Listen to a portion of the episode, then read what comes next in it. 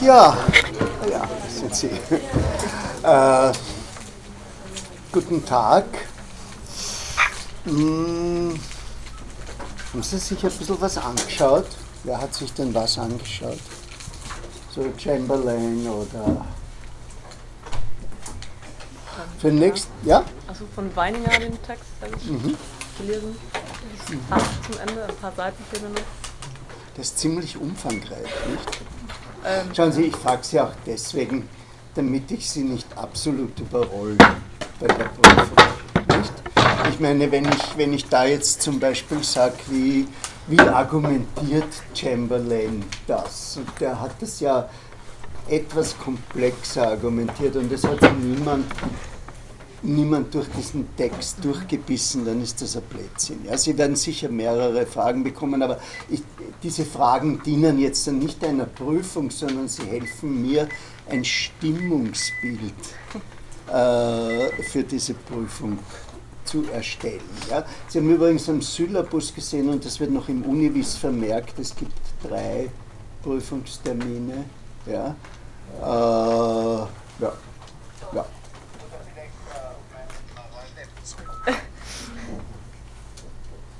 Gut.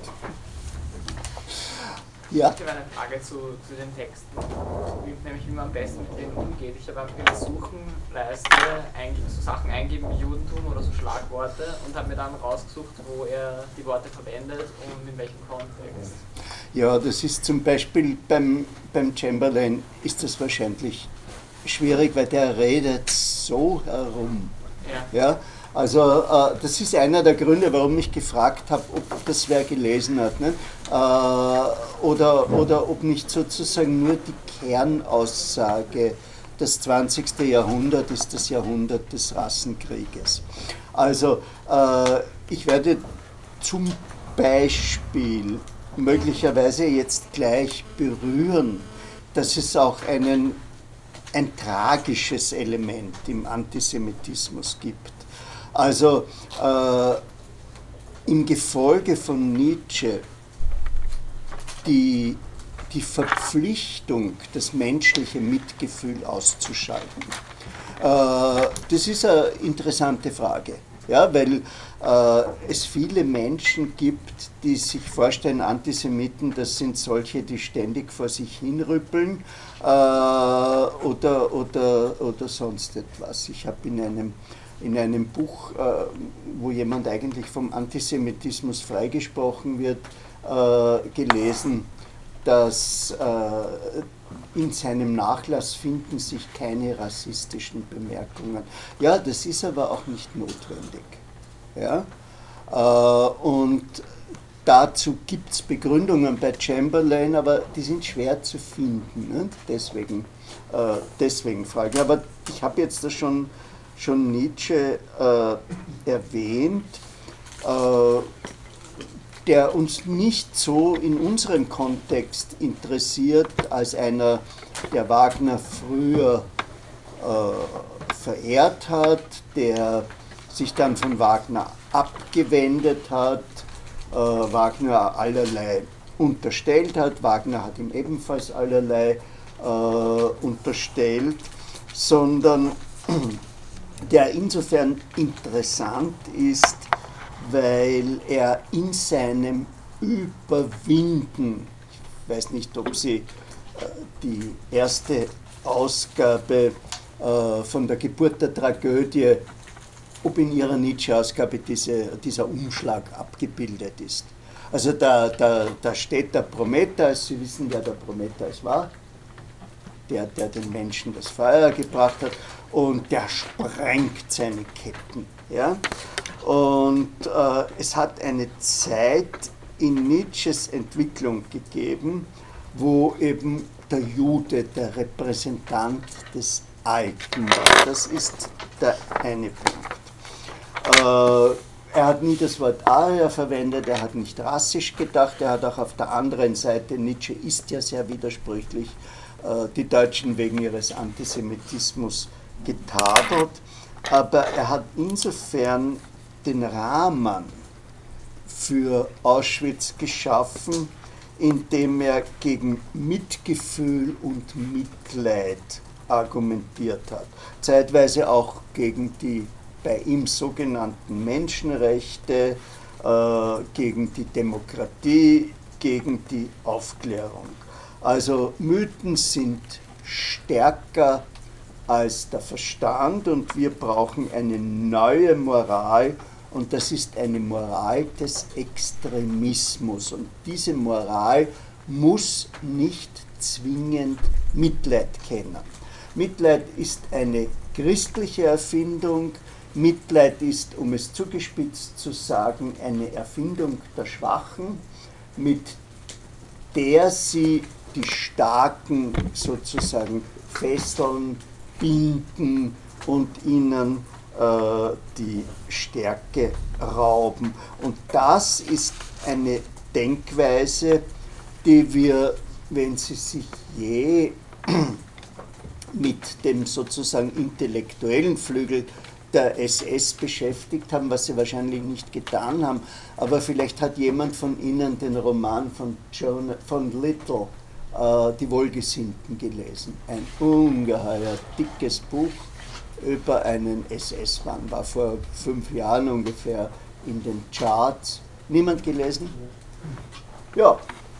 Also auf der Seite 150 das hat man Ja, ist dick, ja, es ist so ein Hundsmüll. Ja, es ist ein so Hundsmüll, viele Personen, viele mhm. Sprünge, aber ich fühle kein Mitleid mit ihnen, weil ich lese gerade am Pinchern, in dem 400 Personen vorkommen. Also, äh, aber, aber wie beschreibt denn der das Moralgefühl seines Protagonisten? Das kommt, glaube ich, schon ein bisschen raus. Naja, es ist so interessant ist ja, dass der Protagonist ja auch homosexuell ist und ja. mit den Nazis ziemlich wenig zu tun hat, aber halt eingeschüchtert, teilweise auch eingeschüchtert wird, erpreist wird, teil, leicht erpreist wird und dann zu äh, NS geht. Mhm. Und es ist mehr eine Art Opportunismus. Also mhm. es ist jetzt nicht, ähm, nicht ideologisch verblendet, also dass man da ideologisch verblendet reingeht, sondern es ist praktisch wie es ist, kann man sagen. Mhm. Und er zieht halt bei der ganzen Sache sukzessive mit. Mhm. Es ist sehr unaufgeregt geschrieben, ja. von der Person her, also von ja. Protagonisten her halt, aber äh, auch trotzdem sehr gut erklärt, weil es gibt viele Erfahrungsberichte, weil also der Autor hat das Ganze sehr gut recherchiert, über Jahre, über Jahrzehnte, das ist sein, praktisch sein Hauptwerk. Und über viele Erfahrungsberichte hat er das so zusammengestöpselt. Also deckt sich auch mit vielen äh, äh, Berichterstattungen oder äh, Interviews mit ähm, NS-Verbrechern oder also SS-Offizieren. Also es ist dieses Unaufgeregte. Ja. ja? Äh, und das ist eben eine Folge von dem, was ich versuche Ihnen hier zu vermitteln, äh, dieses langsame Selbstverständlich werden. Ja? Äh, heutige Zeitungskommentatoren pflegen von Haltungen, die ihnen nicht sympathisch sind, zu sagen, sie hätten die gesellschaftliche Mitte erreicht.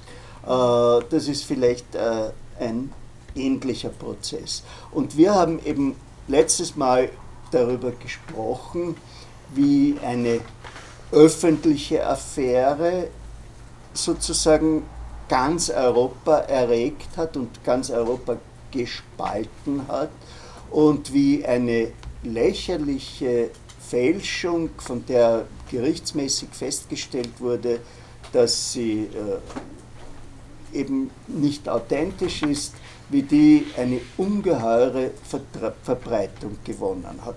Und bei den Ereignissen in Frankreich haben wir das eben das erste Mal gehabt, dass Antisemitismus auf einer demokratischen politischen Agenda gestanden ist. Also äh, damit meine ich, dass wir natürlich äh, antisemitische Herzöge hatten oder Kirchenfürsten äh, oder Regenten, aber dass wir nicht eine Volksbewegung, die versucht hat, eine parlamentarische Repräsentanz zu bekommen. Und dafür habe ich äh, Frankreich zu einem der Zentren äh, des Antisemitismus ernannt und wir kommen äh, jetzt zu dem dritten, nämlich zu, den, nämlich zu Österreich, zu, unserem, äh, zu unserer Heimat. Was war 1873 hier los? Erstens die Weltausstellung, zweitens haben wir in einer modernen Stadt die Cholera gehabt, was nicht unbedingt das Selbstgefühl dieser Stadt gehoben hat. Und was haben wir vor allem gehabt? Den ersten schwarzen Freitag. Also den ersten Börsenkrach des relativ jungen österreichischen Kapitalismus. Äh, wir hatten eine ungeheure Spekulationswelle. Äh, am Höhepunkt, wie viel zahlt Ihnen die Inkdiba auf Ihrem Sparbuch? 75. Wie viel? Also 75, wenn man es neu eröffnet. Ah, das ist fürs Konto. Ja. Äh, ich glaube, ich glaub, die Bank Austria zahlt man 0,012 oder so. Damals äh, gab es einfach monatliche Zinsen von 20 Prozent. Das hat sich gerechnet, die Leute haben Aktien gekauft, haben sie nach einem Monat wieder verkauft und haben anfänglich einen kleinen Schnitt gemacht. Äh, am Ende hat niemand mehr gewusst, was diese Firmen, die teilweise Scheinfirmen waren, was die überhaupt waren. Und in diesem äh, plötzlichen Zusammenbruch, der den ganzen europäischen Kapitalismus mitgerissen hat und der durch die Railway Crisis in den Vereinigten Staaten im Herbst des gleichen Jahres dann zu einer internationalen Krise wurde, ja, die in Österreich im Übrigen aufgrund einer Politik, die wir heute als falsch ansehen, 26 Jahre gedauert hat. Ja, also wir haben, uns, wir haben uns erst so richtig 1899 wieder, wieder erfangen. Wenn Sie das bitte umlegen auf das Leben des Sigmund Freud, der 52 geboren ist, dann war der in Ihrem Alter, als der Börsenkrach war, und war dabei, die Traumdeutung zu schreiben, als die Sache zu Ende gegangen ist. Und wenn Sie so, wenn Sie so, so lange Geschichten lesen über die lange Verlobungszeit des Sigmund Freud, na, die ist darauf zurückzuführen, dass man ein deutsches Mädchen, die haben sich schneller erfangen, äh, mit einer Mitgift nicht einem österreichischen Arzt, wo es so schlecht gegangen ist, äh, gegeben hat. Also äh, wir haben eine ungeheure Spekulationswelle, wir haben eine wichtige Rolle der Presse. Es gab damals keine Ratingagenturen, denen man auch nicht unbedingt trauen kann, sondern die Presseberichte waren sozusagen das Rating. Und die sogenannten Gründer äh, haben einfach die Presse beteiligt. Noch Karl Kraus äh, hat in den 90er Jahren etwas sehr Lustiges aufgedeckt, nämlich eine Schlagzeile Goldminenschwindel und darunter ist die sympathische Würdigung einer neu gegründeten Aktiengesellschaft gestanden. Das heißt, äh, der Gründer hat, äh, die, die, die Zeitung hat dem Gründer den Bürstenabzug geschickt und der hat gezahlt und aus Versehen ist der Titel stehen geblieben. Und der zweite Punkt war, dass diese Sachen juristisch nicht fassbar waren, wie das ja auch heute bei Wirtschaftsdelikten häufig der Fall ist, weil die Gesetzgebung hinterherhängt. Und das dritte war, dass gar nicht wenig Menschen mit einem jüdischen Hintergrund an diesem Krach beteiligt waren. Der wichtigste war ein Julius Ritter von Offenberg. Und äh, in dieser, äh, in dieser Situation sozusagen äh, ist ein, ein neuer Ton in der österreichischen Politik aufgetreten und der wurde repräsentiert ab 1879 von dem Georg Ritter von Schönerer. Kennt den wer? Bitte, jetzt. Ja? über 10 erzählen über den Ja. Naja, das ist der, der, der Urgründer des Tripolagers, Ja. sozusagen, also meines Erachtens. War das nicht ein Waldviertler? Ja, der war ein Waldviertler, ja. Aber nicht aus Zogelsdorf, bitte. Und nichts Beleidigendes über Waldviertler. Das ist auch meine Abstammung. In einem wunderschönen weil herrschaftlich residiert hat, interessanterweise eine ausgeprägte soziale Art. Ja, nicht interessanterweise. Äh, also, äh, auch von den, von den Bauern der Gegend, Ja, ja. und verehrt wurde, seines Zeichens natürlich äh, Sitz im damaligen Parlament hatte, im Reichstag sozusagen. Äh, und dort aber als, als äh, Leader der deutschnationalen Fraktion recht viel Gewaltes Lager hat. Es dürfte offensichtlich auch psychisch nicht hundertprozentig stabil gewesen, zu sein, äh, gewesen sein, weil er selbst wegen äh, gewalttätiger Delikte äh, verurteilt wurde. Da stand auch sein Titel, an, also sein Adelsprivileg stand ebenfalls äh, am Spiel. Ja, äh, und hat aber eine unglaubliche Farbe in der Lage, also das, das dritte Lager, äh, wirklich auch mit dem antisemitischen Grundgedanken wirklich massiv zu fundieren. Also der ohne und wird gewissermaßen bis heute. Ja, und da, der, also übrigens dieses, ähm, dieses äh, Schloss ist lustigerweise ein Freimaurersitz gewesen. Aber irgendwie hat er das nicht gemerkt. drin. Ja, heute ist das Freimaurermuseum drin. Rosenau, Rosenau. Rosenau, ja. Äh, kann man besichtigen, ist sehr interessant, bitte. Geht nicht auf den Spruch zurück, ähm, was der Jude glaubt, ist einerlei, in der Rasse liegt die Schweinerei? Der wird mehreren Leuten, darunter auch, auch ihm zugeschrieben. Aber wir haben da jetzt schon eine ganz neue Formation. Ja? Also äh, wir haben einen aus dem geadelten Management- und Großbauerntum stammenden, der die nationale Frage, die rassische Frage und die soziale Frage in einer politischen Agenda verknüpft. Das ist ein neue, etwas Neues gegenüber äh, Frankreich. Also die, die, die Menschen, die dort auf die Straßen gezogen sind, ja, die waren, die waren gegen La France Juive, aber sie haben das nicht mit der sozialen Frage verknüpft, wie das äh, der Ritter Georg von Rosenau äh, getan hat und wie es ja dann auch im Namen der nationalsozialistischen deutschen Arbeiterpartei herauskommt, wo ja auch das Nationale und das Soziale äh, verknüpft ist. Äh, er hat an etwas argumentiert, äh, was auch gar nicht so unoriginell ist im heutigen Kontext, nämlich dass Deutsch die unbedingte Staatssprache der Donaumonarchie sein muss. Also äh, das, äh, was eben noch in den 90er Jahren ein Streit war, äh, Sprachkompetenz von Einwanderern, ist nicht nötig, schaut nach Brüssel, schaut nach Amsterdam, dort gibt es dreisprachige Straßenschilder.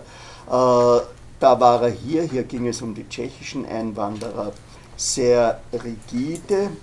Äh, er hat äh, eine Loslösung dieser nicht-deutschen Teile von Österreich gefordert, also von Galizien, Dalmatien, Bosnien, äh, Herzegowina. Äh, das sollte alles zu Ungarn kommen. Das war für ihn nur ein Ballast, der und jetzt kommt dieses Wort der Deutschen in Österreich.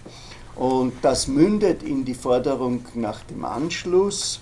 Äh, unter, den, unter den Deutschen in Österreich kann niemals die Erinnerung getilgt werden, dass über 1000 Jahre bis 1866 sie eine politische Einheit mit den deutschen Stämmen, mit den anderen deutschen Stämmen gebildet hätten. Das war also sozusagen das nationale Programm äh, und mit dem sozialen Programm verknüpft war die Forderung nach stärkerer staatlicher Dominanz im Wirtschaftsleben. Also äh, der wollte das Versicherungswesen verstaatlichen, Äh, der wollte Bauernschutzgesetze haben, die wir im Übrigen ohne dies in Massen hatten, ja, weil der österreichische Liberalismus, der damals noch regierte und von dem die Ringstraße ein Dokument ist, war wirtschaftlich extrem protektionistisch, also hat die äh, Agrarproduktion äh, des Landes geschützt. Äh, er hat parallel mit den Sozialdemokraten für den äh, Normalarbeitstag gekämpft und Einschränkungen für Frauen- und Kinderarbeit gefördert. Es ist also äh, kein, kein Zufall sozusagen, dass bei dem Linzer Programm, äh, das er verfasst hat für seine, für seine Fortschrittspartei, der spätere äh, Gründer der Sozialdemokratischen Partei, Viktor Adler, der ja auch eine wagnerianisch, großdeutsch, nietzscheanische Jugend hinter sich hat, äh, ebenfalls unter den äh, Unterzeichnern war. Der Historiker Schorske beschreibt ihn als eine seltsame Mischung aus einem Gangster, einem Philister und einem Aristokraten. Er hat auf jeden Fall äh, den, den Stil der direkten Politik, also das ist der SA-Stil, das ist der Stil äh, der italienischen Faschisten, die, die wenn sie äh, Sozialisten auf der Straße getroffen haben, die gezwungen haben, eine Flasche Rizinusöl zu trinken. Äh, er ist in eine Zeitung äh, eingedrungen, das hat ihm äh, seinen Reichsratssitz gekostet und hat das aber mit einem wirklich starken sozialpolitischen Engagement verbunden. Das sind natürlich Jubelbücher, die da im Waldviertel erschienen sind über seine sozialpolitischen Initiativen die er mit der Fortschrittspartei gesetzt hat, aber er scheint da einiges äh, auf die Beine gestellt zu haben. Und er hat vor allem die Unfähigkeit der Liberalen, diese sogenannte nationale Frage äh, und diese Angst, äh, vor allem der Wiener, dass die Stadt sozusagen von Tschechen aufgerollt wird. Ja. Sie wissen, Prag war einmal eine in Anführungszeichen deutsche Stadt, Budapest war einmal eine in Anführungszeichen deutsche Stadt äh, und das ist also äh, alles äh, verloren gegangen. Interessanterweise war sein Vater ein Direktor der Nordbahn, was der amerikanische Historiker Schorske, der zu recht einfachen psychoanalytischen äh, Erklärungen tendiert, als eine ödipale Komponente deutet. Er hat nämlich die Verstaatlichung dieser Nordbahn äh, gefordert. Und er war der erste Meister von Massendemonstrationen. Das ist also etwas, äh, was nicht unbedingt zu unserem Thema gehört, was ich Ihnen aber schon dazu sagen möchte, weil das gehört zu der Erbschaft dieses so gepriesenen Wiens der Jahrhundertwende, nämlich die Ästhetisierung der Politik. Ja? Also äh, wenn Sie sich heute anschauen, diese großen Conventions der amerikanischen Parteien vor der Präsidentenwahl, das hat sich in Österreich herausgebildet. Ja? Äh, es gibt einen schönen Brief, damit wir von der anderen Seite reden, äh, des Sozialdemokraten Viktor Adler, wo er schreibt, ich komponiere meine Demonstrationen wie mein Freund Gustav Mahler seine Symphonien.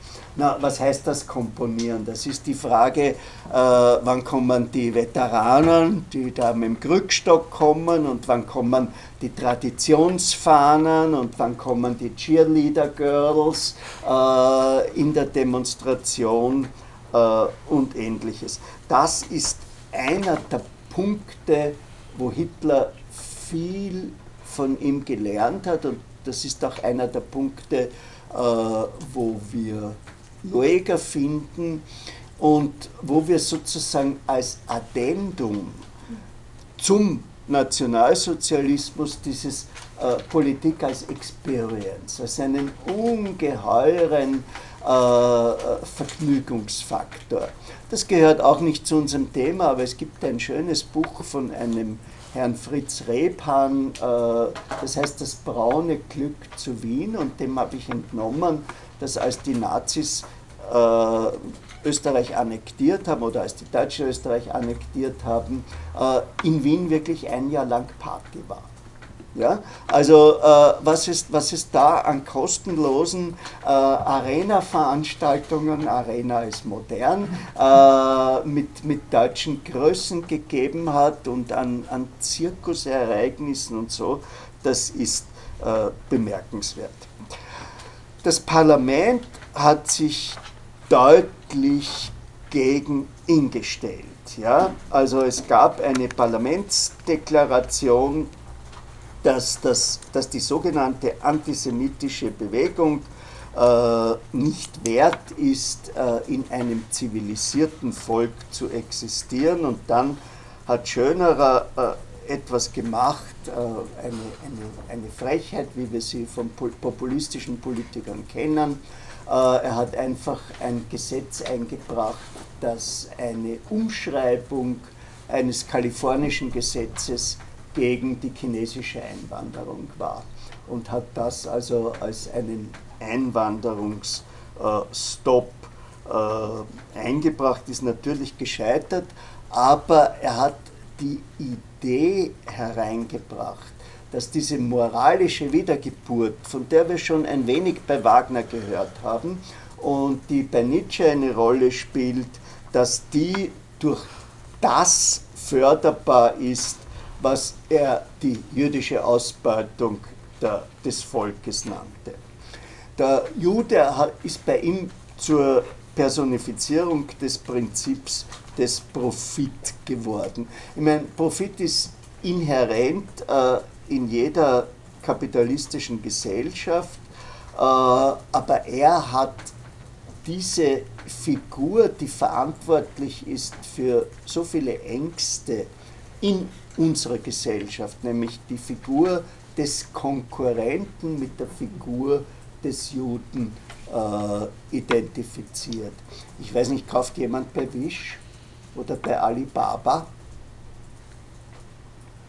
Das ist, das ist, genau, das ist, das ist genau der Punkt, ja, äh, an dem sich damals, oder kauft jemand bitte beim Hofer, äh, Okay.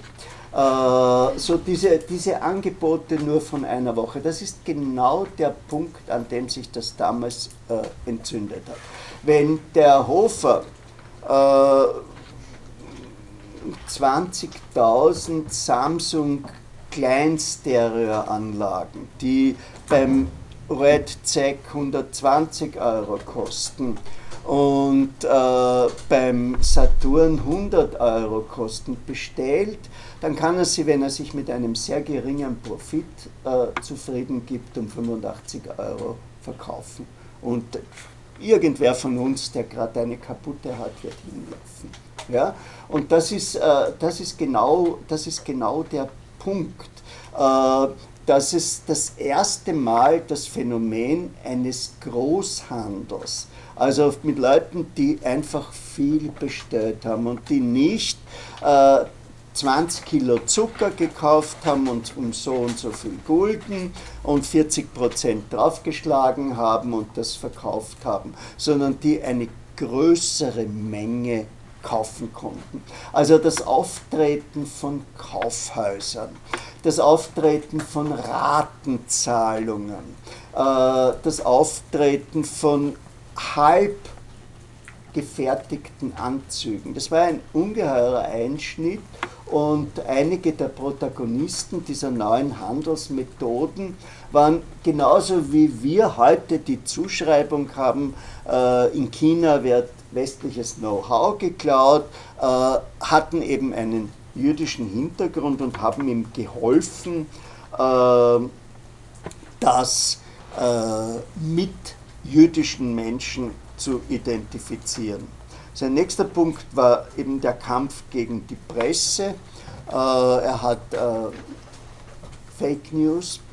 Äh, er hat Zeitungen als Judenknechte denunziert. Er ist eben ins Neue Wiener Tagblatt, das kritisch über eine seiner Veranstaltungen berichtet hat, eingedrungen. Daraufhin hat man seine politischen Rechte für fünf Jahre suspendiert und er wurde einfach zu einem Helden der Wiener Studenten. Also äh, eine Figur wie Hermann Bahr, ist der ein Begriff? Immerhin der Mann, der irgendwo die künstlerische Moderne in Österreich salonfähig gemacht hat. Ja? Also der Mann, der das Buch gegen Klimt herausgebracht hat, der große Verteidiger der Universitätsbilder äh, Klimts, ein Bewunderer äh, Schönerers. Äh, und Schönerer war eben auch kulturpolitisch äh, unterwegs mit dem Konzept einer deutschen Kunst, stark an äh, Wagner orientiert und äh, ein extremer Gegner aller kosmopolitischen äh, Ideologien. Und das war einer der Gründe, warum sich Viktor Adler dann von ihm getrennt hat und äh, die Sozialdemokratische Partei gegründet hat, äh, die im Übrigen nicht frei war, weder von Antisemitismus noch äh, von Deutschnationalismus. Aber dazu werden wir noch kommen. Der nächste, der mit dem Antisemitismus Politik gemacht hat, und zwar nicht auf dem Level, auf dem Schönerer war, nämlich stark auf der Attacke des Großkapitals, sondern stark auf der Attacke als Vertreter der kleinen Leute, war der Herr, dem man äh, den, den Ring weggenommen hat, also der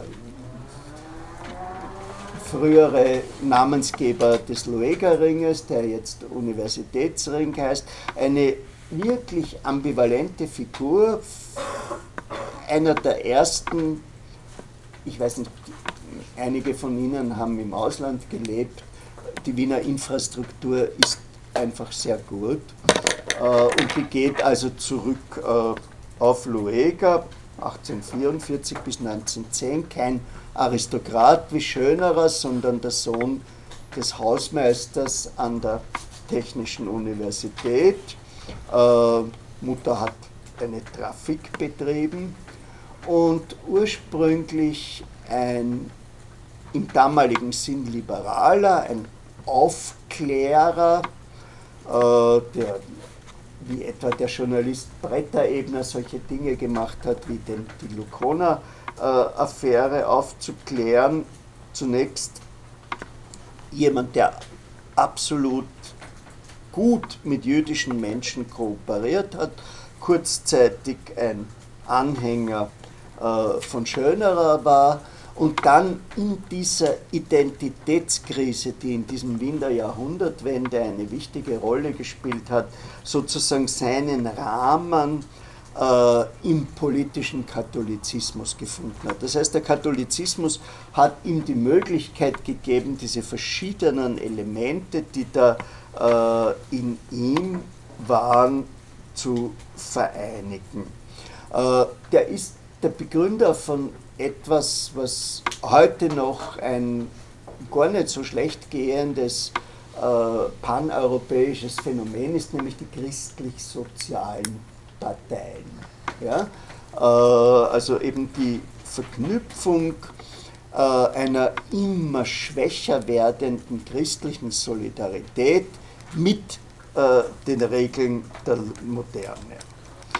Lueger war ein charismatischer Führer. Ich weiß nicht, ob jemand beim Politologe hier ist, der einmal den Michels in der Hand gehabt hat. Soziologie des Parteiwesens in der modernen Demokratie. Da steht eben drinnen, die Führer müssen gut ausschauen und müssen gut angezogen sein äh, und müssen eine Möglichkeit zur Identifikation bieten. Und das war bei ihm wirklich, er hat wirklich als erster sozusagen den Führer gegeben. Er war ein Dandy, er war ein Schauspieler und nach dem, was wir aus Berichten wissen, äh, ein großartiger Redner. Hitler hat an seinen Demonstrationen teilgenommen, das bewundert. Äh, sein Spitzname war der fesche Karl. Äh, Wien hatte noch einen zweiten Bürgermeister mit dem Namen Karl, das war der Sozialdemokrat Karl Seitz, auch ein außergewöhnlich gut aussehender, großer Mann. Äh, der Lueger wurde zweimal zum Bürgermeister gewählt äh, und zweimal hat der Kaiser, der äh, ein sogenannter Freund der Juden war, einfach äh, die Akzeptanz, und zwar speziell wegen seines Antisemitismus, ihm verweigert. Äh, wenn Sie sich das anschauen, was wir von Franz Josef haben, das sind gar nicht so wenige private Zeugnisse, äh, dann war der sicherlich kein Antisemit. Ja, also ganz im Gegensatz äh, zum deutschen Kaiser Wilhelm. Das heißt, äh, die Elite war damals, die politische Elite, damals relativ frei und das ist auch ein relativ großer Unterschied. Äh, wir hatten 1938 eine relativ große Welle aristokratischen Widerstands gegen die Annexion, äh, während in Deutschland die Aristokratie eher eine Balance mit dem äh, Dritten Reich gefunden hat. Und bei Lueger gibt es diesen interessanten Ausspruch, den Sie alle schon gehört haben. Wie heißt der? Wie interpretieren wir das? Ja. Dass er ja damit, damit eigentlich äußert, dass das Antisemitismus ein Handwerkszeug ist. Ja. Also irrtümlicherweise ist der Begriff ja Göring zugesprochen ja. später, ne? der in dem, in dem Fall den, den General Lynch verteidigt hat, genau denselben Satz. Äh, so gesehen, so gesehen nehme ich an, das ist ein taktischer mhm. der darauf beruht, dass er weiß, dass Antisemitismus eine populäre Komponente hat, dass man aber dort nicht zuordnet, wo er gerade halt jetzt aber nicht braucht. Mhm. Was sagen Sie? Ja, also ich würde das auch machtpolitisch verstehen, dass er sich eben die Deutungshoheit über seine Agenda, eben den Antisemitismus so verschafft und somit eben auch pragmatisch, aber auch in, in, einem, also in einem politischen Programm selbst sozusagen sich er Tür und Tor öffnen kann, Verschiedenes durchzubringen. Vielleicht auch im Hinblick, bis dann die Nazis später auch gemacht haben, einfach sich nicht mehr an Konventionen halten zu müssen, sondern selbst bestimmen zu können. Was auch immer jetzt mhm. Nazismus geschieht. Ich muss sagen, ich bin näher bei dem Kollegen. Also für mich ist auch das Ich das Zentrale. Ja? Für mich kommt da so eine fast tribale, stammeshafte ja, Haltung heraus. Äh, ich bin der Häuptling und ich entscheide, wer das sein kann.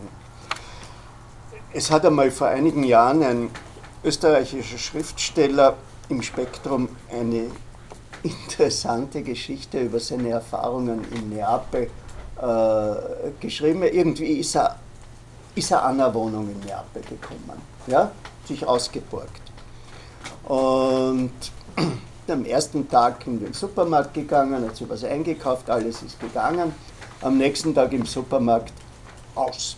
Kassiererin hat ihm nichts gegeben. Nächste Geschäft gegangen, erste Mal gegangen, zweiten Mal aus. Am dritten Tag kommt in die Wohnung alles ausgeräumt. Also total verzweifelt, fragt, ich weiß es nicht, den Schuster, der da bei ihm im Parterre ist, was ist da los mit seinem Nicht-Italienisch und der gibt ihm eine Telefonnummer. Und er ruft dort an und jemand lädt ihn ein, ihn zu besuchen. Und er kommt in eine schöne Wohnung und da sitzt ein gepflegter älterer Herr, der auch Deutsch kann ein bisschen und der fragt ihn, was tun Sie da? Und er sagt, ja, ich schreibe einen Roman. Was ist das für ein Roman? Es ist ein Liebesroman. Wo spielt der Liebesroman? Ich weiß nicht, in Schweden oder wo. Geht es um die Mafia oder um so? Nein, überhaupt. Geht es um Neapel? Nein, es geht nicht um Neapel. Mhm. Trinken Sie einen Kaffee. Er kommt nach Hause und die Möbel sind wieder da. Ja? Also, also das, ist eine, das ist eine Geste, die in dieser Geschichte rauskommt, äh, wo sozusagen ein Souverän entscheidet, wer wo sein darf. Und das, äh, denke ich, ist, äh, ist bei Lueger das Zentrale gewesen, eine, eine archaische und unzeitgemäße Geste, ja, die auch überhaupt nicht funktioniert hätte, die aber etwas ungeheuer Gefährliches gehabt hat. Weil dieses Ich, wir sprechen ja auch von der jüdischen Erfahrung, die der Antisemitismus ist. Dieses Ich hat die Illusion produziert, schau, dass du gute Beziehungen zu den Antisemiten hast, dann wird das schon irgendwo funktionieren. Und das, worüber ich ja schon mehrere Male kurz gesprochen habe, dieses, dieses Entsetzliche, dass Leute nicht ausgewandert sind, obwohl sie fünf Jahre lang äh, aus deutschen Zeitungen gelesen haben, was dort passiert. Ja?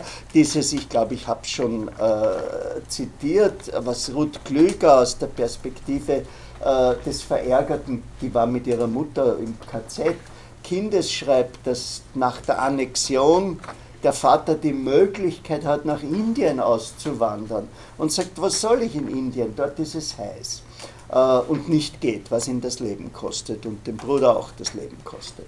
Äh, das ist also zu einem Teil darauf zurückzuführen, dass Loeger eben nicht antisemitisch argumentiert hat, sondern mit seinem äh, souveränen äh, Ich heraus.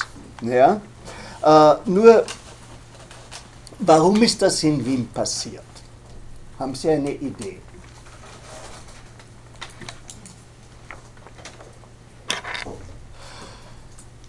Ja. So der Zeitpunkt einer der größten Städte der Welt. ja und vor allem auch ähm, mit vielen Juden. Ja. Ja. ja. Wahrscheinlich weltweit eher am meisten. Also das ist ein früher Fall von gescheiterter Multikulturalität in Wien. Und das ist ein früher Fall von einem ungelösten Einwanderungsproblem. Äh, es ist eben, ich habe schon gesagt, äh, diese diese nicht gerade traumatische, aber diese Erfahrung, äh, Prag und Budapest haben ihren Status als deutsche Stadt äh, verloren. Und äh, wenn ich mit amerikanischen Studentinnen darüber spreche, dann ist das einfach, da braucht man nur sagen Kalifornien und Florida. Äh, Einwanderer können den Status einer Gesellschaft verändern. Ja, das ist die, die, die, die Trump-Reaktion, äh, die wir ja kennen und das kennen wir auch, äh, wenn, wir, wenn wir plötzlich in Tel Aviv waren und auf einmal die 20.000 äh, abessinischen Juden dort waren und wir auf einmal in Tel Aviv schwarze Stadtviertel hatten. Ja? Also das verändert einfach äh, das optische äh, Aussehen einer Stadt und dieser Konflikt zwischen den Leuten, die hier sind und den Leuten, die, wie das der Philosoph Simmel gesagt hat, die kommen und bleiben wollen, der ist ein traditionelles Problem. Und in Wien ist er tatsächlich, ich möchte jetzt nicht die Größe der Stadt nehmen, aber das Ausmaß der Zuwanderung ist tatsächlich in einer ungeheuren Weise äh, ausgetragen worden. Also die, die Bevölkerung äh, hat sich äh, zwischen 1880 und 1890 praktisch verdoppelt von 705.000 auf 1.340.000. Und 1910 waren 30 Prozent der Bevölkerung Einwanderer aus der Zeit zwischen 1857 und 1910. Das kommt uns heute vielleicht nicht so bedeutend vor, ja? Äh, aber damals war es das erste Mal. Und wenn etwas das erste Mal passiert, dann äh, ist das immer äh, schwer äh, zu, zu artikulieren. Ich habe, ich komme dann noch zu genaueren Zahlen.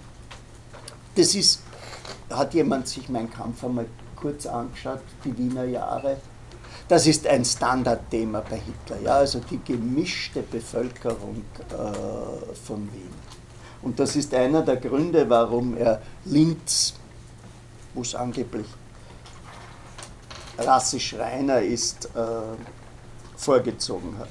Und das Parallelphänomen ist, dass die Doppelmonarchie nicht nur ein Einwanderungsproblem hatte, sondern gleichzeitig auch ein Auswanderungsproblem, und zwar im Speziellen in der Zeit der Depression zwischen 1873 und 1874. 96. Ja. Da sind nämlich mehr als 4 Millionen Menschen emigriert.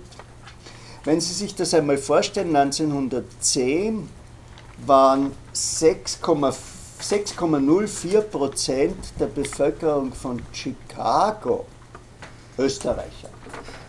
7, also mit Hintergrund, ja.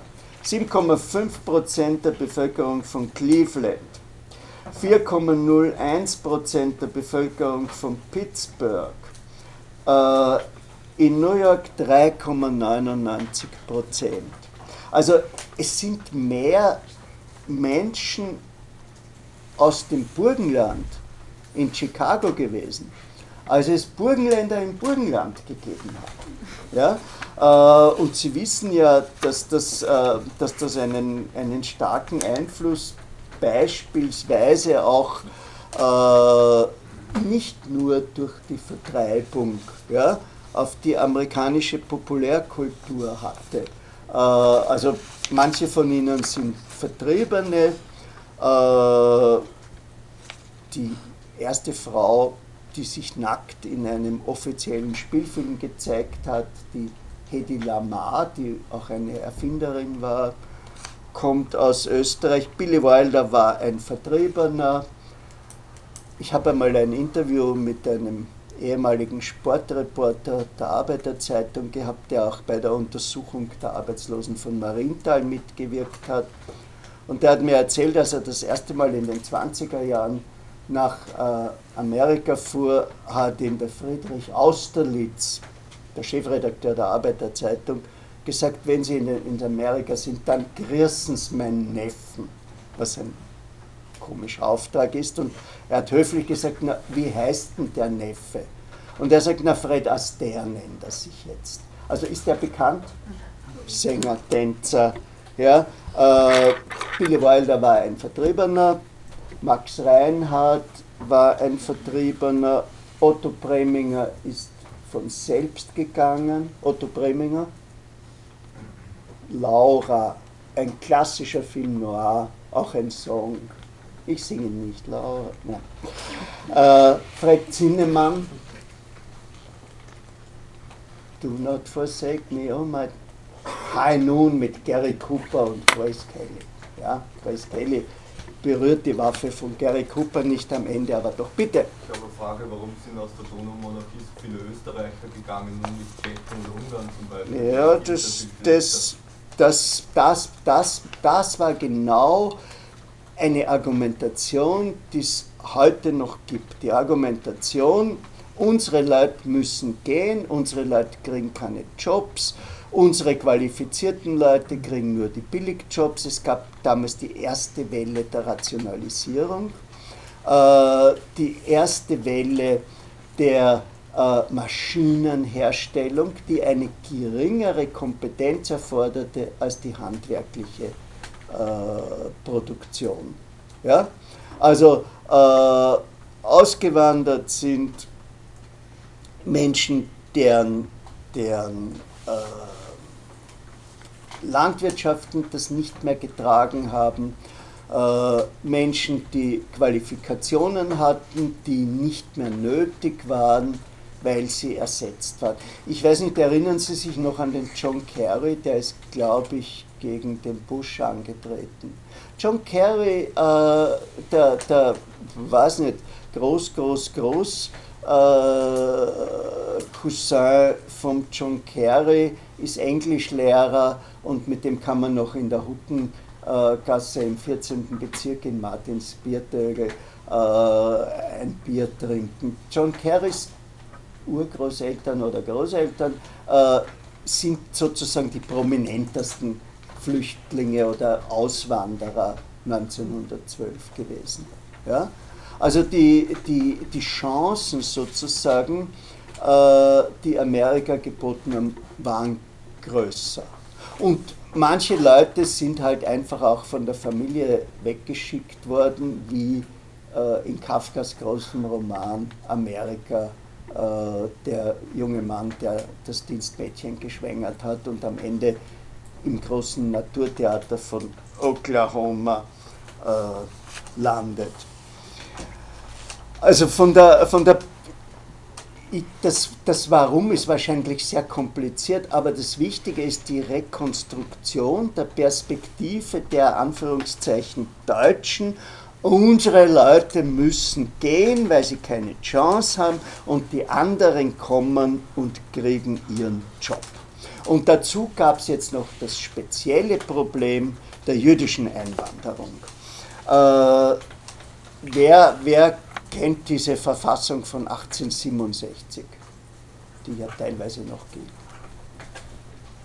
Ja, die drückt eben äh, die Idee der Gleichheit äh, der Menschen, die hier sind, aus. Und das hat in einer Zeit, wo im östlichen Teil der Donaumonarchie Pogrome waren, also in Galizien hatte ein Teil der Ukraine, äh, in Rumänien, in Polen. Sie finden das äh, in den Romanen von Josef Roth, Sie finden das in den Romanen des 80er Jahr Nobelpreisträger Isaac Bashevis Sinscher. Ist Ihnen der Begriff? Der ist sehr gut. Äh, finden Sie das beschrieben. Äh, jetzt kriegen Sie nämlich Zahlen. Kann ich? Ja.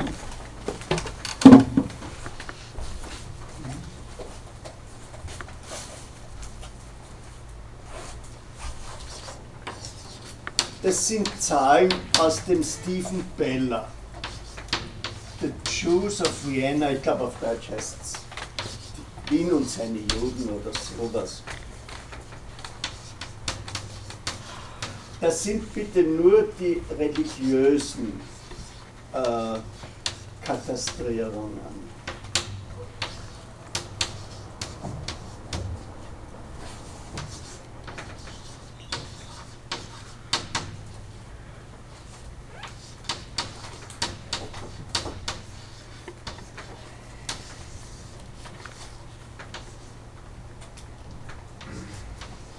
Also da ist die Verfassung dazwischen, ja?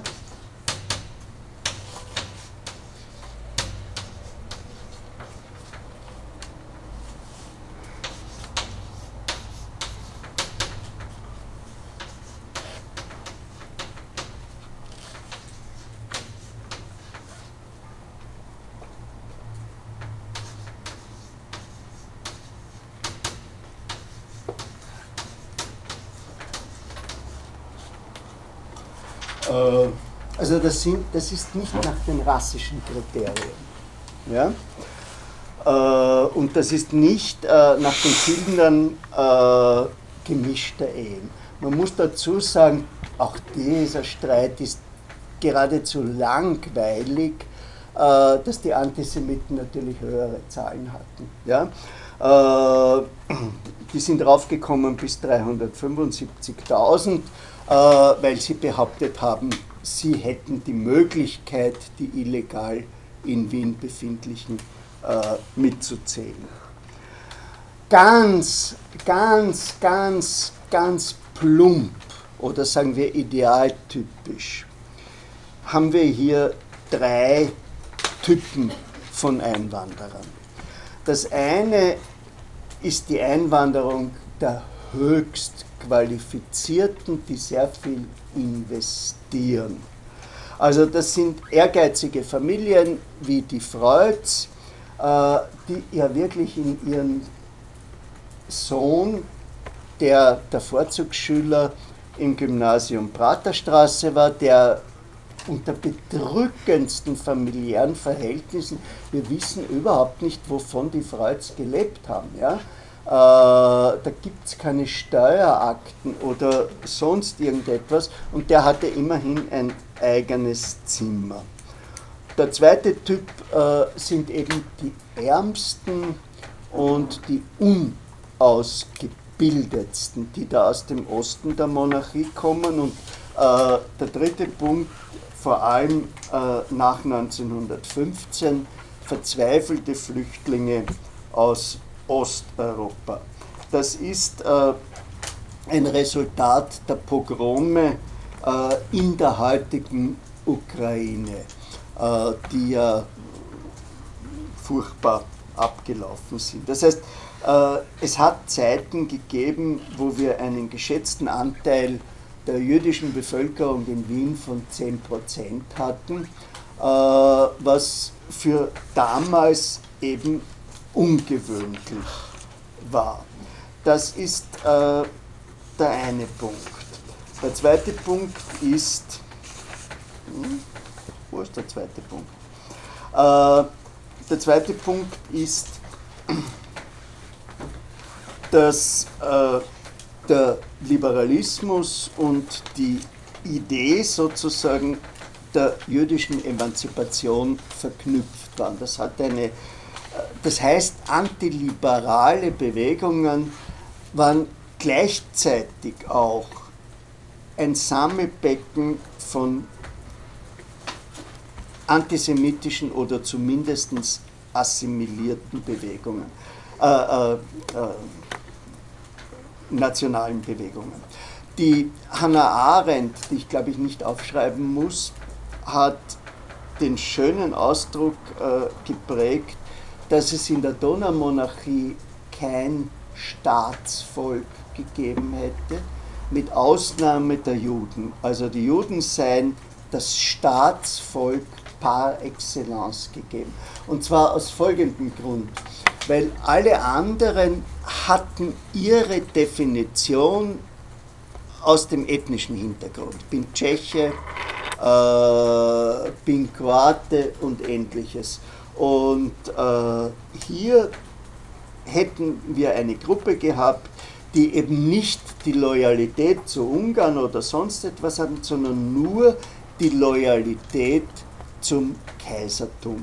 Das wird äh, im ersten Band der Canetti-Memoiren ganz gut beschrieben. Ja? Also wie, wie diese Familie, äh, die, die Eltern Canettis, der Vater ist ja sehr früh gestorben, wie die von Rustschuk in Bulgarien also das ist heute noch eine halbe Weltreise, äh, nach Wien ins Burgtheater fahren. Ja? Äh, und äh, wie, die, wie, wie eben dieser Kaiserkult unter den im Osten lebenden Juden, weil der Kaiser eben als Freund äh, der Juden äh, praktiziert wurde. die Transformierungsmaschine war weniger die linguistische Kompetenz, die war bei einem großen Teil gegeben, sondern die Adaption, ich habe schon davon gesprochen, des Ordnungsmusters Bildung und Kultur. Und äh, daneben gibt es also die Idee einer jüdischen Aufklärung, darüber haben wir auch schon äh, gesprochen, der Haskalah.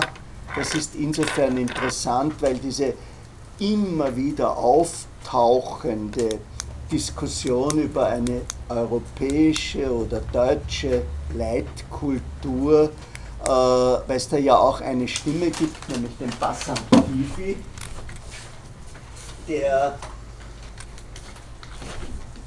das Konzept eines einer Leitkultur auf Basis der Aufklärung vertritt, die aber gleichzeitig für, den, für ihn im Zentrum stehenden äh, Islam. Ist das ein Name oder ist Basam der Vorname? Nein, es sind zwei Namen. Ich weiß nicht, ob Bassam der Vorname ist. Manchmal sind die Vornamen vorn und manchmal hinten. In Korea heißen es alle Kim im Familiennamen und zuerst kommt der Kim. Ich muss gestehen, man spricht ihn mit Bassam an, wenn man gut mit ihm ist. Gut, wird schon wird der Vorname sein.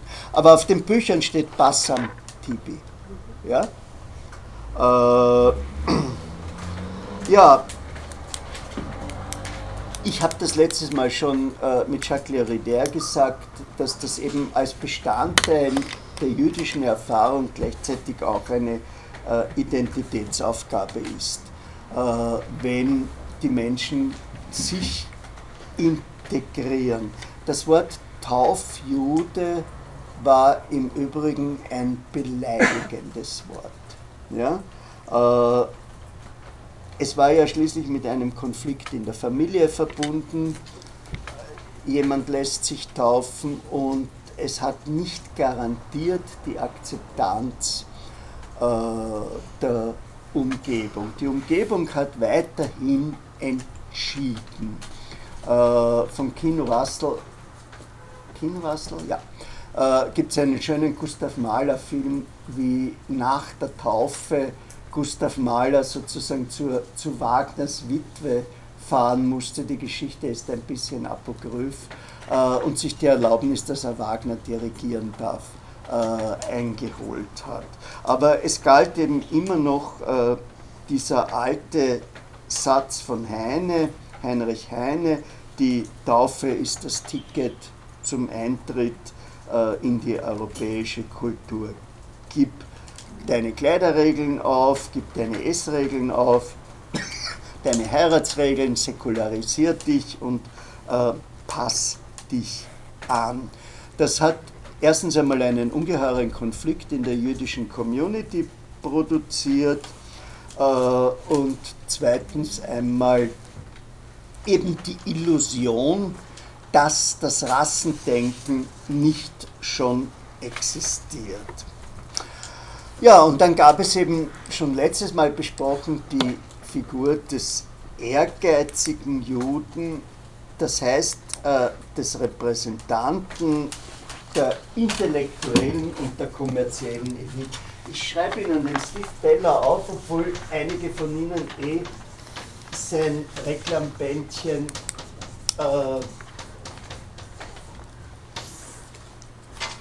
seine Einführung in den Antisemitismus gelesen haben.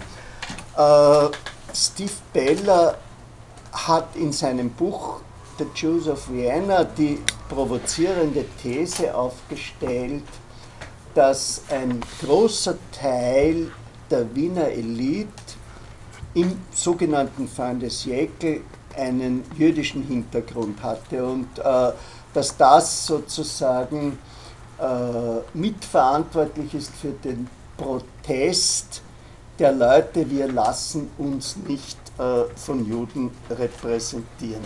Ich nenne Ihnen wirklich, das sind mehrere Seiten, ja, ich nenne Ihnen einige Namen, äh, ich weiß nicht, ich glaube, die meisten werden sie kennen. Psychologie, Freud und seine Anhänger. Also von 152 Psychoanalytikern äh, gab es einen einzigen, den Alois Eichhorn, der nicht einen jüdischen Hintergrund hat.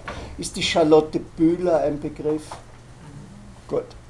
Äh, Philosophie, wer fällt Ihnen da ein? Benjamin, Walter Benjamin. Er ist ein Deutscher. Traktatus.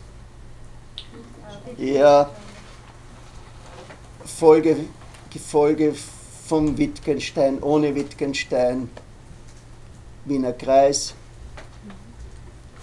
Sir Karl Raimund Popper, Popper Linkers, interessanter Sozialutopist, Wilhelm Jerusalem, heute ein bisschen weggerutscht, Rudolf Goldscheid, Gomperz, wunderbare dreibändige Geschichte der klassischen griechischen Philosophie vor einigen Jahren als Abdruck erschienen. Wirklich etwas, mit dem man, mit dem man heute noch arbeiten kann. Otto Neurath, diese Bildstatistik. Sozialismus keine Namen. Äh, Bell zählt die Führer der Sozialistischen Partei, das definiert er präziser, als ich das jetzt tue, die vor 1905 äh, geboren sind und äh, identifiziert 81 von 137 Führungspositionen als jüdisch. Man ist versucht, an diese paranoide Idee von Hitler äh, als dem Marxismus, als einer jüdischen internationalen Verschwörung zu denken. Äh, Zeitungswesen brauche ich nicht sprechen. Benedikt, der Herausgeber der neuen freien Presse, praktisch von den Großzeitungen, ja, äh, Herausgeber und Chefredakteure hatten alle im rassischen Sinn gesehen einen jüdischen Hintergrund. Rechtstheorie, da muss Ihnen wer einfallen. Wer hat unsere Verfassung geschrieben? Hans Kelsen, genau. Ja, also der, der, der Mann hat über 100 Verfassungen in seinem Leben geschrieben. Der hat den, den Nickname äh, der Jurist des 20. Jahrhunderts. Also es ist weniger die reine Rechtslehre, sondern diese äh, pragmatische Arbeit. Der Anteil an jüdischen Rechtsanwälten ist übrigens bei 60 Prozent gelegen, weil durch die Schwierigkeiten, die Juden als Beamte haben, hat es einen starken Drang in die freien Berufe gegeben. Äh, gehen wir zur Literatur. Okay, Schnitzler, ja. Zweig. Hm? Stefan Zweig. Stefan Zweig. Josef Roth. Ja. Anders. Anders. Günther Anders. Ja, der ist ein bisschen später. Der ist ein bisschen später. No, was ist mit Peter Altenberg? Kennt man den? Karl Kraus kennt man. Felix Salten. Autor nicht nur der Mutzenbacher, sondern auch des Bambi. Eine amerikanische Kollegin hat einen schönen Essay über den geschrieben mit dem Titel Is There a Life After Bambi? Äh, ist im Netz dann eine zweite Generation Franz Werfel, Hermann Broch, Felix Braun, bis in die Zweite Republik gekannt, Ernst Lothar, Engel mit der Posaune, wird gerade wieder verfilmt, Theater, Max Reinhardt, Begründer der Salzburger Festspiele, äh, Operette, Leo, das, müssen, das kennt man nicht. Leo Fahl, äh, Edmund Eisler, Oskar Strauß, die Strauß-Dynastie. Äh, das Grab wird ja gerade restauriert, nicht in diesem zerstörten äh, alten jüdischen Friedhof. Äh, Musik, Gustav Mahler, Zwölftonmusik, Schönberg, hm? Alban Berg.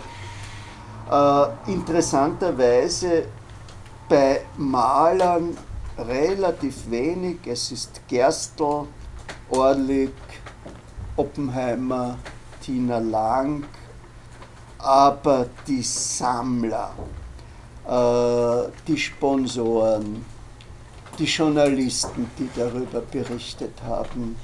Äh, also wer hat die Sezession finanziert? Karl Wittgenstein, äh, wer hat mit Bar Klimt groß gemacht, Ludwig Heveschi, wer war der Partner, der publizistische Partner von Schiele, Rösler von der Arbeiterzeitung, Bertha Zuckerkandel, überhaupt die Zuckerkandel-Familie, ja, die das Sanatorium, das Josef Hoffmann gebaut hat. Also der Gründer der Wiener Werkstätte oder Financier der Wiener Werkstätte Werndorfer. Also wir haben hier einen starken, Einfluss. Ja? Und das sind auch äh, die Leute, die Adolf Loos äh, engagiert haben oder die Josef Hoffmann engagiert haben und die eben den Kundenkreis der Wiener Werkstätte gebildet haben. Gehen wir zu den pragmatischen Feldern über. Äh, Medizindoktoren ungefähr 60 Prozent. Äh, unter den Studenten Durchschnittswert laut Beller 33,8 Prozent, in Rechtswissenschaft 25 Prozent, in Medizin 35%, in Philosophie 35. Äh, Universitätslehrer, wobei es schwer war, zu einer Professur zu kommen. Ja, also der Beller äh, zählt eben die Adjuncts, also die Lehrbeauftragten, äh, dazu. Ja?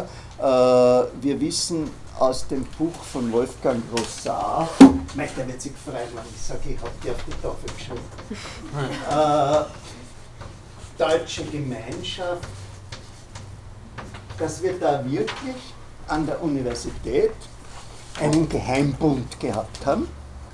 Bitte, erzählt. So, Sie haben das nur schon mal erwähnt. Ja, ah, okay. Die also eben die Ungraden, haben sie es genannt, äh, vertreiben wollten. Die haben eben den Max Adler äh, verhindert und die haben eben den Juden Kohn, also den Kelsen, äh, rausgetrieben. also bei den Universitätslehrern geht der Beller bis zu 40 Prozent, in Rechtswissenschaft bis, äh, ebenfalls bis 40, in Medizin bis 51, in Philosophie äh, 21, aber die Zahlen sind nicht valid, weil die Lehrbeauftragten drinnen sind.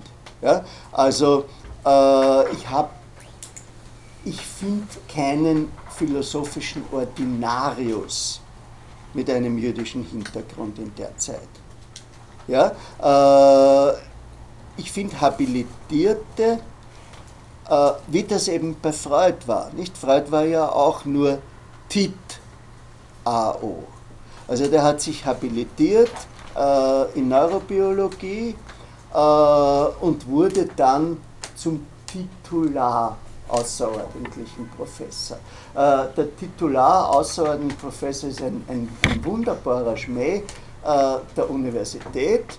Äh, mit dem drückt man, drückt die Universität aus. Wenn wir einen Job hätten, dann würden wir uns so freuen, wenn der Herr bei uns oder die Dame bei uns äh, den Job annehmen würde. Aber leider haben wir nichts. Ja? Äh, ja, also das ist, äh, das ist der Punkt, nur dieser äh,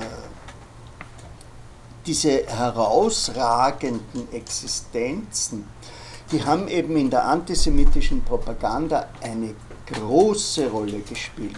Also äh, das, das finden Sie äh, in Mein Kampf, dass ein Volk seine Würde verloren hat, wenn es sich von Fremden repräsentieren lässt. Ja? Äh, und auf, das ist die eine Seite. Und auf der anderen Seite hat es noch einmal, wir sind auch bei der jüdischen Erfahrung, äh, den Konflikt zwischen den unausgebildeten Juden und diesen Erfolgsjuden verstärkt und damit wiederum äh, die Illusion, dass der Antisemitismus sich nur gegen jene richtet und eben nicht äh, mit dem Rassenbegriff bereits arbeitet. Das ist also äh, für mich das, äh, das Zentrale, äh, dass es eben Schwierigkeiten gegeben hat, auch für jüdische Menschen äh, die Idee von Rasse und den Einfluss des Rassendenkens äh, zu integrieren. Ja, und jetzt äh, hat jemand sich den Lanz von Liebenfels angeschaut. Also es gibt das Buch vom Time. Habe ich das? ist das ein Google Book? Der Mann, der Hitler die Ideen gab. Und es gibt die Ostara-Hefte. Die stellen. Beide, die Links nicht mehr funktioniert haben, soweit ich das Die Links haben nicht mehr funktioniert. Ja. Ja, Also die Theozoologie findet man easy. Ja, Ähm, die anderen Hefte so richtig nicht. die Ostara-Hefte sind nicht da. Man vielleicht müssen wir nochmal genauer schauen. Ja. Also Ostara ist die Zeitschrift herrlich für Blondhaarige und Mannesrechtler. äh, also ein antifeministisches Blatt, wobei Antifeminismus, habe ich glaube ich eh schon gesagt, damals nicht hieß gegen den Feminismus, sondern Antifeminismus ist die Idee von der untauglich, ich zitiere, muss immer aufpassen, von der Untauglichkeit des Weibes zur Kultur. So, und da gibt es eben.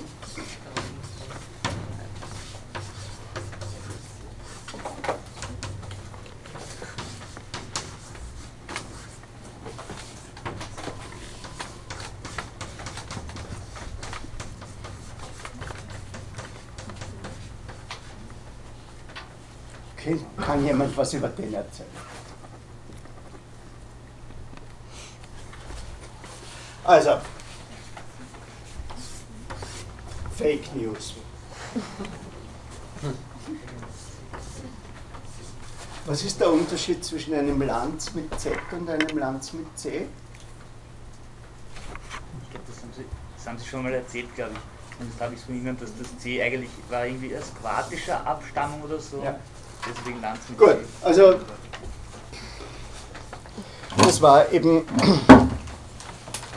äh, also als ich das geschrieben habe, äh, waren die Ostara-Hefte äh, im Netz. Ich habe sie gleichzeitig mit den Protokollen gefunden. Der war der Erste, der eine Fahne mit einem Hakenkreuz auf einer äh, Burg in Niederösterreich gehisst hat. Und Wilfried Daim hat eben, Daim, ja, muss ich aufschreiben, D-A-I-M, hat eben ein Buch geschrieben, Der Mann, der Hitler die Ideen gab. Daim hat äh, für sein, Daim ist vor kurzem gestorben, äh, ein Psychologe und ein verdienstvoller Kunstsammler. Also, dass wir uns für die österreichische Kunst der 30er Jahre interessieren, äh, ist zum Teil auf ihn zurückzuführen und äh, hat noch für seine Dissertation 53 oder wann äh, mit diesem Lanz von Liebenfels äh, gesprochen. Die Brigitte Hamann, auch gerade gestorben, äh, meint, der sei ein Schwindler auch hier gewesen. Hitler hätte nichts mit ihm zu tun gehabt. Was er da erzählt von dem jungen Mann, der bei ihm Ostara-Hefte geschnurrt hat, äh, das sei falsch.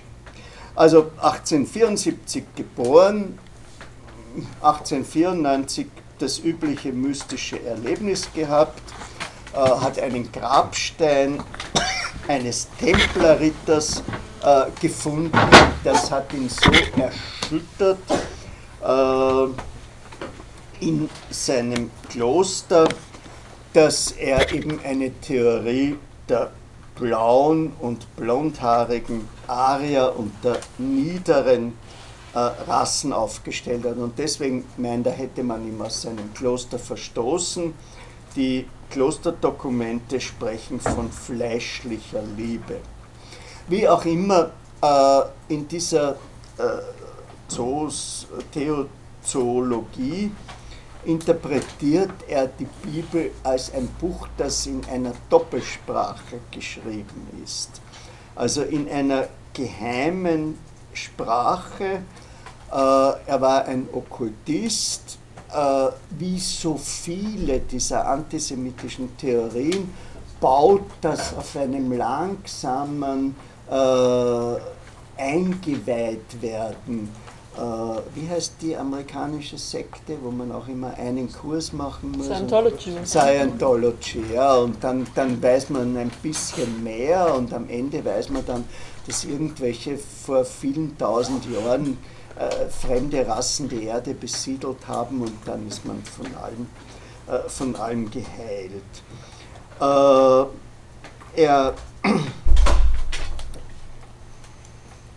ging davon aus, dass es einmal ein Paradies blonder Arier gegeben hat. Und die haben schon über Elektrizität verfügt, die konnten sich teleportieren, äh, also da war alles da. Und in diesem Paradies gab es auch ein merkwürdiges Wesen, das er den Chandal. Der Chandale kommt irgendwo bei Nietzsche zwei oder dreimal vor, als irgend so ein Halbaffe. Ja, also äh, in dieser Nietzscheschen Evolutionslehre ist das halt ein, ein minderwertiges Tier am Weg zum Menschen hinauf. Und dieses, diese blonden Paradiesarier, ja, die waren vielleicht erotisch langweilig oder was auch immer. Äh, auf jeden Fall hat sich eines von den weiblichen Blondis äh, in einer Art rassischen Sündenfall mit einem Chandalen eingelassen. Und als Ergebnis hat der Chandale festgestellt, das Kind, das hier entstanden ist, ist um einiges besser aussehend als ich und um einiges klüger aus, klüger als ich. Und seither, es ist wirklich sein Universalschlüssel für, für die ganze Menschheitsgeschichte. Ja. Warum ist die höfische Kultur untergegangen? Blondis, Chandalen. Ja. Äh, was war mit Eva? Das war keine Schlange, das war ein Chandale. Und seither sind diese Chandale ist natürlich subtextuell der Jude äh, und seither sind die hinter den Blondis her. Äh, diese, diese Stelle äh, bei Adolf Hitler, stundenlang lauert der dunkel gelockte jüdische Junge oder so auf das und so weiter. Äh, da hat äh, Lanz von Liebenfels eben besonders die Urheberschaft reklamiert. Ja? Äh, und so haben die Blonden ihre Göttlichkeit verloren, aber es gibt noch einige Reserven irgendwie aus Familien mit standhaften blonden Frauen, äh, also einige äh, Masters of the Universe, äh, die, und die werden einmal die Welt wieder regieren. Das ist das Ziel von Politik, äh, wenn diese dunkelhäutigen Halbmenschen überwunden sind. War übrigens ein Anhänger von Otto Weininger. Also eines seiner Bücher äh, heißt, und das ist gleich eine Interpretation eines weltgeschichtlichen Ereignisses, ja, der Weltkrieg als ein Rassenkrieg zwischen den Blonden und den Dunklen. Und äh, er hat eine Liste von Maßnahmen aufgestellt und mit dieser Liste hat er eben Daim erklärt, diese Liste, das sind doch die Maßnahmen des Dritten Reiches.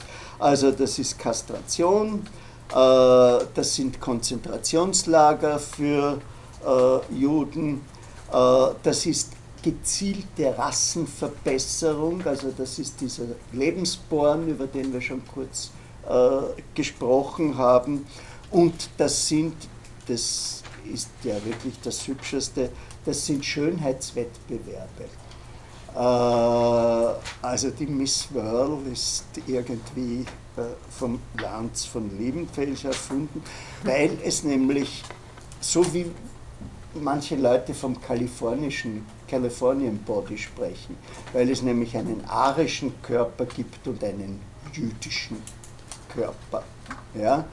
Äh, es gibt tatsächlich äh, von Friedrich Krauss äh, ein Werk, der war nicht wirklich ein Antisemit. Anthropo Phytea.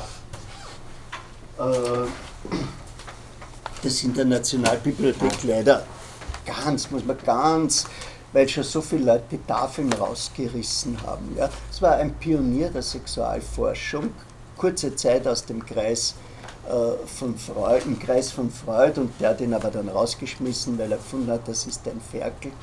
Und er hat so dicke Bände herausgebracht, das darf ich nicht zitieren, äh, wie da weibliche Körper beschrieben werden. Also äh, das ist das Holsteinsche äh, Punkti, Punkti, Punkti. Äh, und da ist wirklich ein Foto einer nackten Frau aus Holstein und die wird so beschrieben. Oder, oder, oder das typisch bayerische irgendetwas. Und äh, das äh, hat eben Lanz von Liebenfels auch übernommen.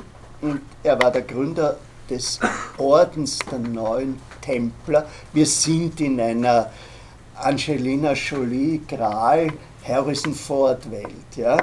Äh, der immerhin 300 Mitglieder gehabt hat, darunter so prominente Leute wie den August Strindberg äh, oder den Herzmanowski Orlando. Kennt man die zwei? Ja. Äh, und und äh, die waren einer der Kerne der österreichischen Nazi-Partei. 27 hat er geschrieben, äh, niemand soll vergessen, dass das Hakenkreuz und die faschistische Bewegung nur Seitenzweige der Ideen der Ostara sind. Also der hat immer Wert darauf gelegt. Hitler hat ihn, äh, als er da war, überhaupt nicht unterstützt. Er hat Schreibverbot bekommen man hat auch kontrolliert, ob er nicht schreibt. Also Schreibverbot heißt nicht nur Publikationsverbot, sondern da können auch Leute kommen und Manuskripte suchen. Ja? Äh, und ist dann, wie gesagt, 1954 äh, gestorben. Ja, also das war, dieses, diese Hefteln hat man in der Tabaktrafik kaufen können. Ja? Also haben eine, eine ungeheure Auflage gehabt. Ich habe Ostara-Hefte vielleicht hat er gelogen mit der Auflage, da steht drauf 60. Auflage. Ja? Äh, vielleicht hat er auch nur so kleine Auflagen gemacht, aber da das Zeug sehr billig war, äh, muss, er doch, äh, muss er doch gut verkauft haben. Ja, das war der Lanz von Liebenfels. Gibt es noch Fragen zu dem Lanz oder allgemein? Wie hat der Orden geheißen, den er gibt? Neuer Templerorden.